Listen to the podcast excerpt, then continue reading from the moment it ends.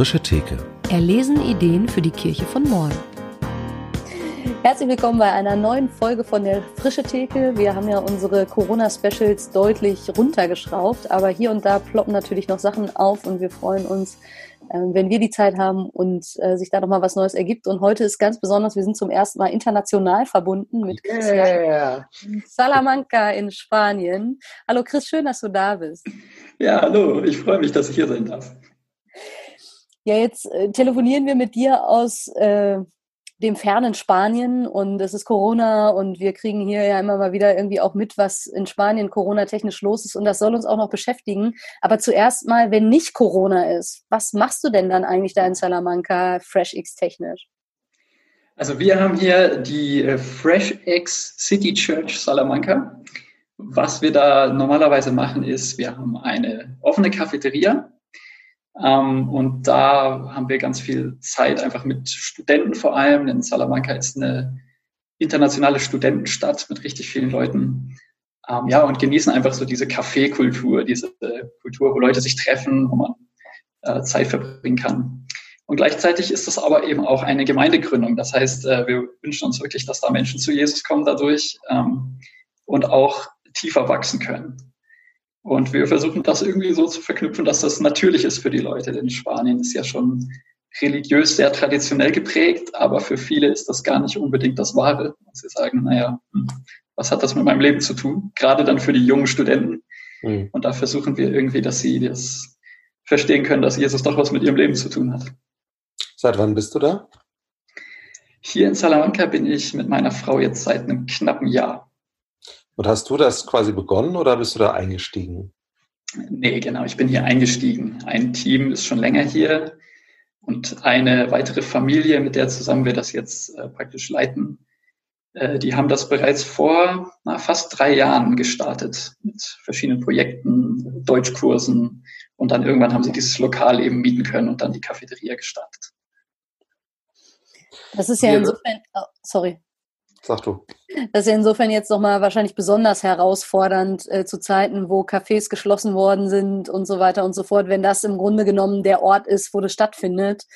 Äh, ich sprach neulich mit äh, jemandem, der auch äh, FreshX an sogenannten dritten Orten macht und sagt, im Grunde genommen hat hier von heute auf morgen irgendwie nichts mehr stattfinden können. Wie seid ihr damit umgegangen und wie hast du das erlebt?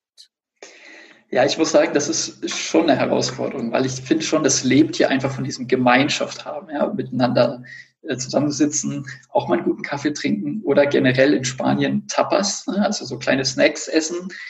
Das gehört halt einfach immer dazu. Und das ist jetzt doch schwierig. Ähm, und wir haben natürlich gemerkt, ganz viele Gemeinden machen ja jetzt, machen ihre Livestreams, machen ihre Gottesdienste über Stream und so weiter. Wir haben gedacht, naja, das fängt aber ja eigentlich nicht so richtig unsere Kultur ein das, was dem jetzt am nächsten kommt, ist dann einfach ab und zu in der Woche Treffen, so über Zoom zum Beispiel zu machen. Mhm. Äh, quasi offene Cafeteria digital, wo man dann zusammenkommt, quatscht über verschiedene Themen. Das ist so ein Element, was wir gemacht haben. Wir versuchen auch äh, ab und zu einfach Treffen zu haben, wo wir tatsächlich gemeinsam beten, so Gebetstreffen zu machen oder wo einfach Leute ähm, ihre Anliegen mitbringen, Gedanken mitbringen, mal einen kleinen Input geben, sich austauschen. Aber es ist tatsächlich jetzt alles praktisch auf die, auf die digitale Ebene irgendwie verkommen. Zumal wir ja hier in Spanien doch auch eine recht krasse, ja, fast schon Ausgangssperre haben, würde ich sagen. Erzähl mal drei Worte. Also wir kriegen aus den Medien ja immer mit, äh, die äh, Spanier dürfen quasi nichts. Ähm, und wir spazieren hier fröhlich in der Gegend rum und das ist eigentlich, äh, also so stark jetzt auch nicht, außer eben, dass man sich sozusagen immer auf Abstand bleiben muss und man sich nicht treffen darf als Gruppe.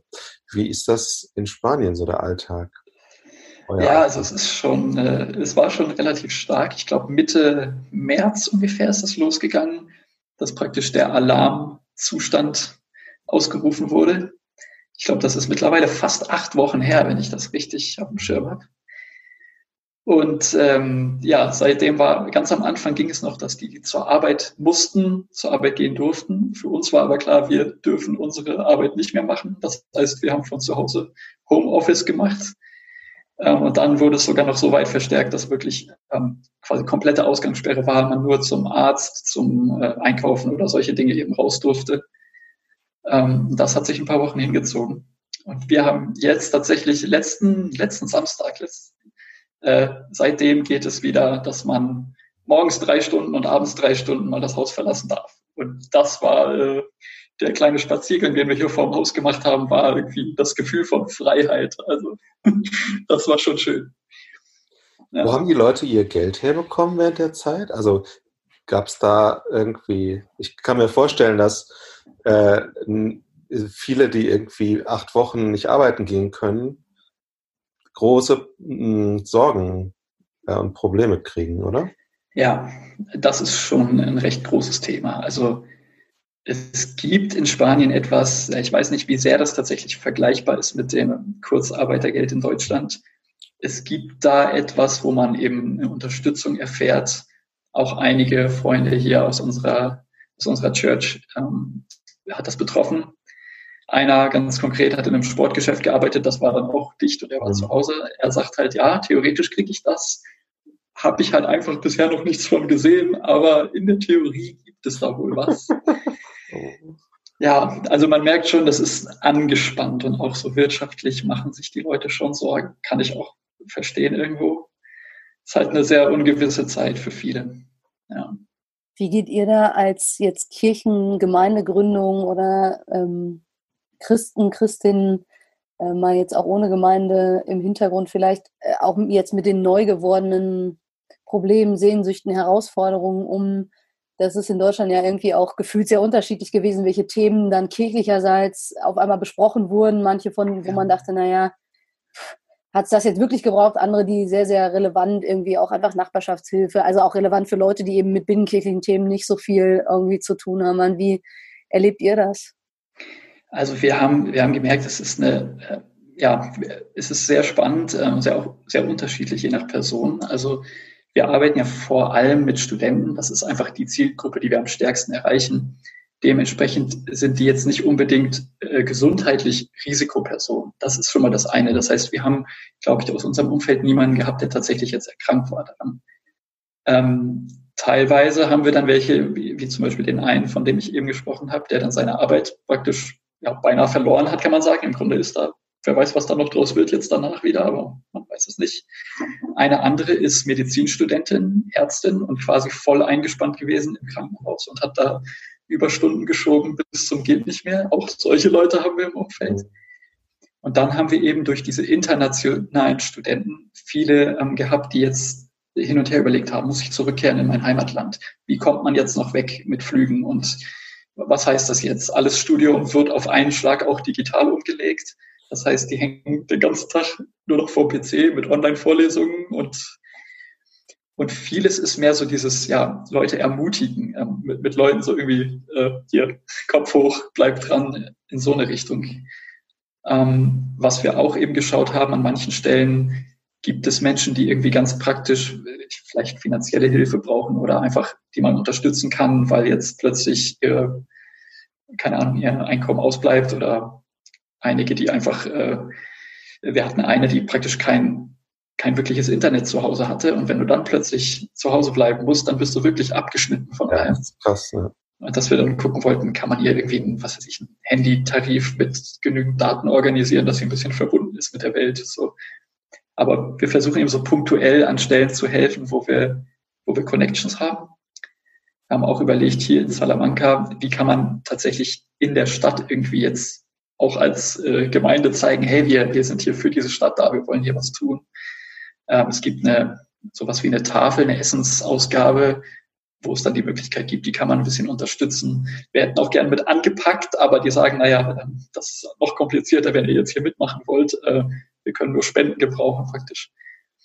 Aber dass wir eben so ein bisschen ja, in unser Umfeld geschaut haben, äh, Freunde und Freunde von Freunden und Familien von Freunden, so wo kann man konkret irgendwie so ein Hoffnungszeichen irgendwie setzen? Ja. Gibt es irgendwie was, wo du sagst, das ist auch segensreich jetzt während Corona gewesen? Da haben wir ein Erlebnis gehabt, wo wir einfach richtig dankbar für sind. Mhm. Also am Anfang war es so ein bisschen, oh nein, jetzt müssen wir zu Hause bleiben, jetzt äh, bricht das alles zusammen. Aber es gibt ein paar Gelegenheiten, wo ich das Gefühl habe, man kommt einfacher mit Menschen in Kontakt jetzt dadurch äh, vielleicht habt ihr davon gehört, dass so abends um acht immer es losgeht, dass ganz viele Spanier auf ihre Balkons gehen und applaudieren, auch für die, die da arbeiten im Gesundheitssystem, für all die, die sich da engagieren. Und es ist echt, echt spannend. Wir haben von einigen auch aus unserem Gemeindeumfeld gehört, die eben mit ihren Nachbarn auf dem Balkon jetzt in Gespräche gekommen sind, ähm, einfach, einfach gequatscht haben. Und die Leute sind so offen, weil eben die persönlichen Beziehungen fehlen zu Leuten. Und wenn du dann deinen Nachbar auf dem Balkon triffst, äh, passieren ganz andere Gespräche, als sonst passieren würden. Oder wir haben eben überlegt, ähm, haben mit zwei, drei, vier Jungs, die einfach Lust haben, hier noch mehr zu träumen, hey, wie können wir diese Stadt verändern, was kann hier noch passieren, haben wir halt einfach eine kleine Gruppe angefangen über Zoom, gezwungenermaßen, die wir jetzt auch danach weiterführen wollen, einfach weil wir gemerkt haben, das ist so cool, das tut so gut, sich da auszutauschen. Ähm, und das sind so Dinge, wo man fast sagen kann, da hat jetzt diese Sondersituation so ein bisschen den Startschuss für gegeben. Und sonst wäre man so in seinem normalen Trott drin geblieben vielleicht. Und das hat echt ja, Möglichkeiten geöffnet, würde ich sagen. Es war ganz spannend. Toll. Cool. Ja. Vielen, vielen Dank. Genau, vielen Dank. Ja, sehr gerne. Und ja, für uns auch nochmal mega spannend mitzukriegen, was so international läuft. Ähm, jetzt mal so als ein kleines Lichtblick und ähm, wir wünschen euch auf jeden Fall alles Gute für die Arbeit in Salamanca und natürlich bleibt gesund und dass sich die Situation da auch bald entspannt. Ja, super. Vielen, vielen Dank euch auch. Und beim ersten Ganz Kaffee, den ihr wieder zusammen trinken könnt, dann prostet mal schön uns zu. ja, das machen unseren Hörern.